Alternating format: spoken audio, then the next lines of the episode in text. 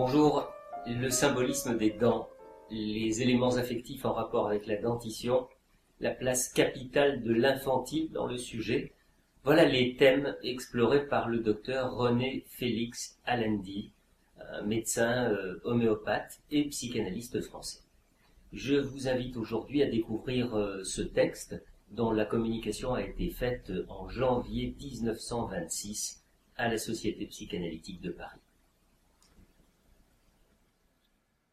L'interprétation systématique des rêves telle qu'elle est pratiquée dans la psychanalyse montre que les dents reviennent avec une fréquence assez considérable et qu'elles constituent un symbole important pour traduire des éléments psychologiques inconscients. Il en est de même dans le langage. La représentation des dents s'est superposée à toutes sortes de formes telles que scie, peigne, râteau, roue, et en général à tout ce qui est découpé de façon semblable, dentelle, dentelure. Elle a inspiré le nom de certaines montagnes, dents du Midi, dents du chat. Enfin, le symbolisme dentaire donne un grand nombre de locutions pour exprimer en général l'agressivité. À belles dents, avoir la dent longue, armé jusqu'aux dents, être sur les dents, donner un coup de dent, euh, exprime aussi euh, la rivalité, la rancune, avoir une dent contre quelqu'un, euh, ou encore l'attaque, la convoitise, la gourmandise.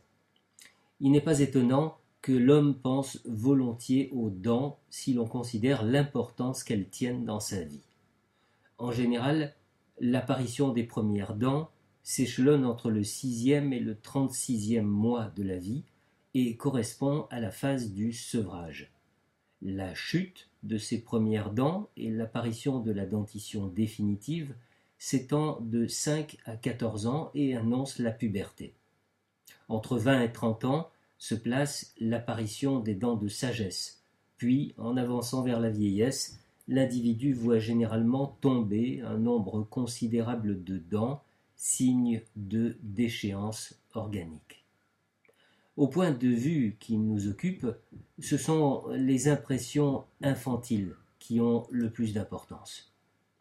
La signification biologique de la dentition chez les animaux est celle d'une arme offensive et défensive.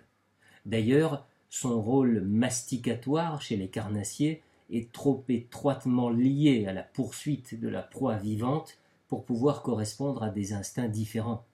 Il est clair que l'apparition des dents chez les mammifères marque l'aptitude du jeune animal à se nourrir par ses propres moyens, par conséquent la fin de l'allaitement maternel. Dès ce moment, l'individu est armé pour la lutte et doit partir en guerre. Les docteurs Laforgue et Codet ont insisté sur l'importance du sevrage dans l'évolution des instincts qui donneront à l'enfant toutes ses aptitudes vitales. Il faut remarquer que cette phase capitale gravite autour d'un fait organique, l'apparition des dents, phénomène habituellement douloureux et qui ne peut passer inaperçu dans la conscience de l'enfant. Non seulement le jeune être doit souffrir pour avoir ses dents, mais il en résultera pour lui des efforts considérables renoncer à la mère nourrice, apprendre à marcher, à parler, à être propre, autant de responsabilités et de concessions au monde extérieur qui le font sortir de sa vie égocentrique des premiers mois, qui font passer sa libido du mode captatif au mode oblatif, comme dit Pichon. Avec les dents apparaît l'instinct de déchirer et de mordre. Si l'enfant recule devant l'épreuve du sevrage, il en arrive à désirer que les dents ne poussent pas, qu'elles disparaissent, ou bien il se sent porté à mordre le sein maternel comme la bête sauvage mord sa proie. Nous avons ici l'origine du sadisme. Naturellement, ces tendances sadiques doivent être refoulées et le conflit psychologique commence. Accepter l'effort du sevrage ou mordre le sein maternel, tel est le dilemme qui se pose dans l'instinct du jeune enfant.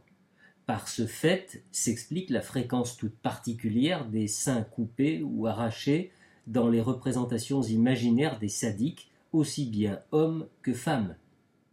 Notre attention a été attirée sur ce point au cours de l'analyse d'un neurasthénique. Après avoir découvert chez lui des tendances masochistes aboutissant à l'homosexualité passive et au désir inconscient de castration, l'exploration a retrouvé successivement une compréhension sadique de la sexualité, un sentiment d'horreur attaché à l'idée de naissance, le refoulement de la sexualité normale, la répression des désirs onanistes, une jalousie agressive à l'égard d'une sœur plus jeune au moment de sa naissance, enfin le refus d'accepter le sevrage. À ce moment, le malade fit des rêves très typiques. Un personnage auquel il désirait s'identifier se faisait porter en chaise à porteur et se trouvait atteint de diarrhée, refus de marcher et d'être propre. Une autre nuit, il vit d'abord une femme avec les seins coupés, puis lui-même s'arrachant des dents. Ceci se passa peu de temps avant la fin de l'analyse, laquelle se termina par une guérison complète. Il s'agissait là d'une reviviscence du conflit psychique au moment de la dentition et du sevrage. Il est impossible que l'inconscient de l'enfant n'établisse pas un lien entre la poussée des dents et le double effort de se résigner aux premières obligations sociales, c'est-à-dire renoncer à l'allaitement, marcher, parler, être propre, et de se préparer à la lutte et aux responsabilités, c'est-à-dire prendre les armes de la nature pour mordre. La chute des dents, de lait, se situe, avons-nous dit, dans le second septénaire des années avant la puberté, dans cette phase que Freud appelle période de latence, entre les deux poussées du choix sexuel. Elle coïncide donc avec un certain détachement affectif du père ou de la mère et précède les désirs sensuels de la puberté. L'enfant ne peut manquer d'attacher à ce fait une valeur affective, dans un sens symbolique variable, selon la manière dont ses conflits antérieurs l'ont sensibilisé. S'il a subi victorieusement les épreuves psychologiques préalables, il se console de la perte de ses premières dents par l'apparition des secondes, plus larges et plus fortes. Un de nos confrères nous racontait à ce propos l'impression qu'il avait eue et qui pouvait se résumer ainsi Ce n'est pas un inconvénient de perdre ses dents, puisqu'elles repoussent et il en avait fixé un sentiment d'optimisme général, comme si toutes les diminutions que la vie fait subir devaient être suivies de larges compensations. Il n'en est pas de même quand l'enfant porte déjà en lui un sentiment de culpabilité ou des complexes qui lui font craindre la puberté future.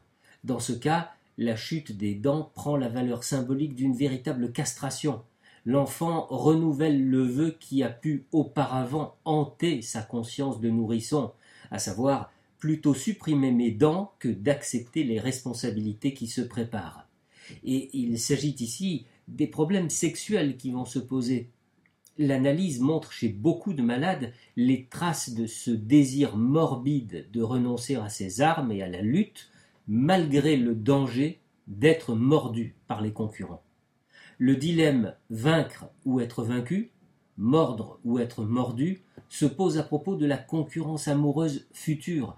On comprend que cette notion de morsure, jointe à l'idée qu'une partie du corps tombe, les dents, doit entrer en composition, pour une part importante, dans le complexe de castration. Un de nos malades, au cours d'une période de résistance correspondant à une phase d'hostilité infantile contre le père, rêva qu'il était à cheval et qu'il voulait traverser une rangée d'autres cavaliers, associés dans son esprit aux psychanalystes qu'il connaît, mais que le cheval de l'un d'eux, près de qui il devait se frayer passage, montrait les dents de façon inquiétante. Chez la femme, l'acceptation de la puberté future implique la résignation au rôle sexuel passif, l'abandon de l'agressivité directe, et pour peu que cette phase psychologique ait été influencée par une certaine terreur de la sexualité, la chute des dents prend une signification masochiste analogue à ce qu'est la castration chez l'homme. Mais ici, le rejet par l'orifice buccal d'un organe qui a fait partie du corps entre en analogie avec l'accouchement, et par la suite, l'image de la dent qui tombe s'associe à la parturition.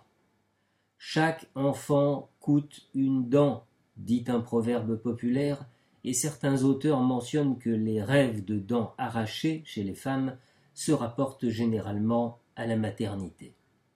À ce sujet, nous avons en traitement depuis euh, huit mois, au moment où nous écrivons ces lignes, une femme atteinte de l'obsession que ses dents pourraient s'abîmer et qu'il pourrait devenir nécessaire de les arracher.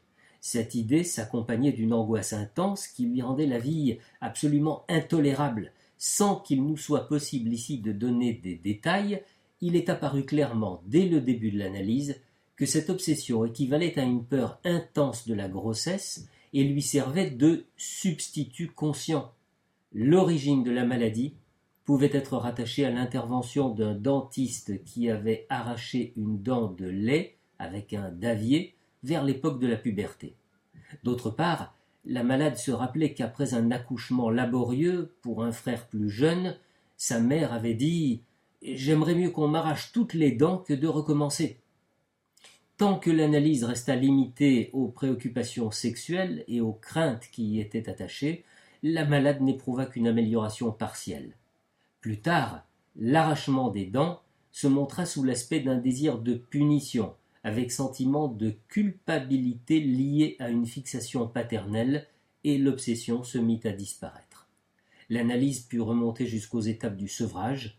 À ce moment, un symptôme accessoire d'anorexie persistante, plus ou moins négligé jusque-là, se mit à disparaître à son tour. La malade comprit pourquoi elle aimait tant rester au lit des journées entières et se faire apporter par sa vieille bonne une nourriture généralement liquide. Elle réalisa le désir archaïque de renoncer aux dents pour éviter le sevrage, et à partir de ce moment, l'amélioration fut totale. Actuellement, L'analyse n'est pas encore terminée, mais il y a plus d'un mois que la patiente se trouve dans un état absolument parfait et nous avons tout lieu de penser que celui-ci se maintiendra. En résumé, il nous semble que les phénomènes de la dentition présentent des rapports importants avec l'évolution des instincts, spécialement en ce qui concerne la transformation de la libido digestive, captative, introvertie, en libido sexuelle, oblative, extravertie, et l'origine du sadisme. Il y a donc lieu d'attacher une importance considérable à l'image de la chute des dents dans le symbolisme des rêves, du langage, des légendes, des associations d'idées. Il s'agit là d'une fuite devant les responsabilités ou devant des efforts à venir, d'un certain masochisme en rapport chez l'homme avec l'idée de punition, de castration, et chez la femme avec les idées connexes d'accouchement et de viol.